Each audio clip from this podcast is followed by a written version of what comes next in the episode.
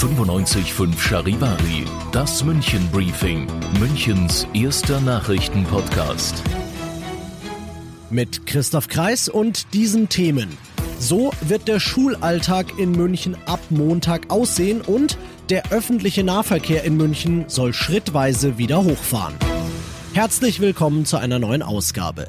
Dieser Nachrichtenpodcast informiert euch täglich über alles, was ihr aus München wissen müsst. Jeden Tag gibt's zum Feierabend in fünf Minuten von mir alles Wichtige aus unserer Stadt, jederzeit als Podcast und jetzt um 17 und 18 Uhr im Radio. Nach sechs Wochen geht's am Montag wieder los. Die ersten Schüler dürfen zurück in die Münchner Schulen. Den Anfang machen schulformübergreifend die jeweiligen Abschlussklassen. Daran gab es zuletzt Kritik, weil es hieß, gerade jüngere Schüler wären zu Hause schwerer zu unterrichten und psychologisch stärker vom Zuhausebleiben belastet. Bayerns Kultusminister Piazzolo hat heute nochmal erklärt, wieso die Entscheidung so ausgefallen ist. Wir haben bewusst die Schülerinnen und Schüler jetzt zu, hören zuerst in die Schulen, die älter sind, die in den Abschlussklassen sind, aus zwei Gründen. Zum einen glauben wir, dass sie verständnisvoller sind, dass sie die Hygienevorschriften leichter einhalten können. Zum Zweiten geht es uns darum, diesen Schülerinnen und Schülern die Prüfungen zu ermöglichen. Sie haben sich wochenlang, vielleicht jahrelang darauf vorbereitet. Sie äh, planen, ein Studium aufzunehmen oder eine entsprechende Ausbildung. Und da möchten wir Ihnen die Voraussetzungen dafür äh, sicherstellen. Er hat außerdem getan, worauf die Schüler und natürlich auch deren Eltern und Lehrer gewartet haben, nämlich erklärt, wie der Schulalltag dann ab Montag aussehen soll. Zuerst mal, es wird keine Maskenpflicht geben. Gruppenarbeiten aber auch nicht mehr. Stattdessen Einzeltische mit eineinhalb Metern Abstand in jede Richtung. Damit das möglich ist, werden die Klassen geteilt. Die Kleingruppen sollen dann 10 bis maximal 15 Schüler groß sein.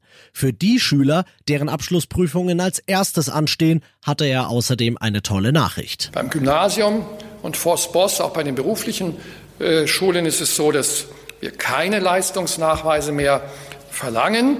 Dort, wo schon Klausuren geschrieben worden sind, kann man sie anrechnen lassen. Diejenigen, die dann glauben, dass durch Klausuren sie sich vielleicht verbessern, da wird es die Möglichkeit geben, nach dem Abitur ähm, auf freiwilliger Basis noch etwas nachzuschreiben. Also hier können die Schülerinnen und Schüler die günstigere Variante wählen. Alle weiteren Einzelheiten zur schrittweisen Wiedereröffnung der Münchner Schulen ab Montag findet ihr auf charivari.de.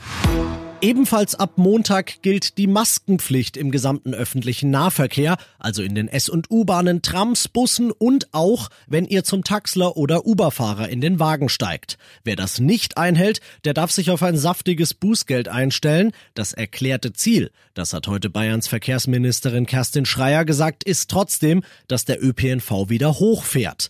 Denn das öffentliche Leben fährt ja auch wieder hoch. Die Schulen öffnen wieder, ebenso die Läden und es kommen immer mehr Leute aus dem Homeoffice zurück und die Leute müssen ja von A nach B kommen.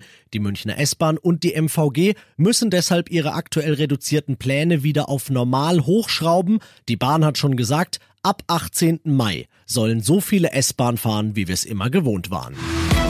Ihr seid mittendrin im München Briefing, Münchens erstem Nachrichtenpodcast. Nach den München Meldungen jetzt noch der Blick auf die wichtigsten Themen aus Deutschland und der Welt.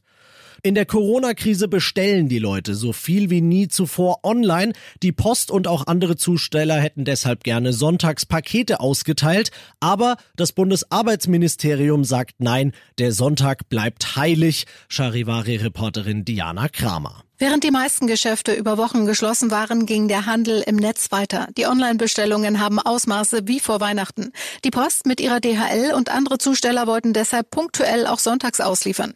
Die Politik lehnt das aber ab. Das Bundesarbeitsministerium sieht keinen Grund, in das verfassungsrechtlich garantierte Recht auf Sonntagsruhe einzugreifen. Den ohnehin in der Krise überlasteten Paketzustellfahrern soll nicht noch mehr zugemutet werden. Es ist eine deutsche Premiere im Kampf gegen Corona. Das Paul-Ehrlich-Institut hat die erste Zulassung für die klinische Überprüfung eines möglichen Impfstoffs gegen das Virus erteilt.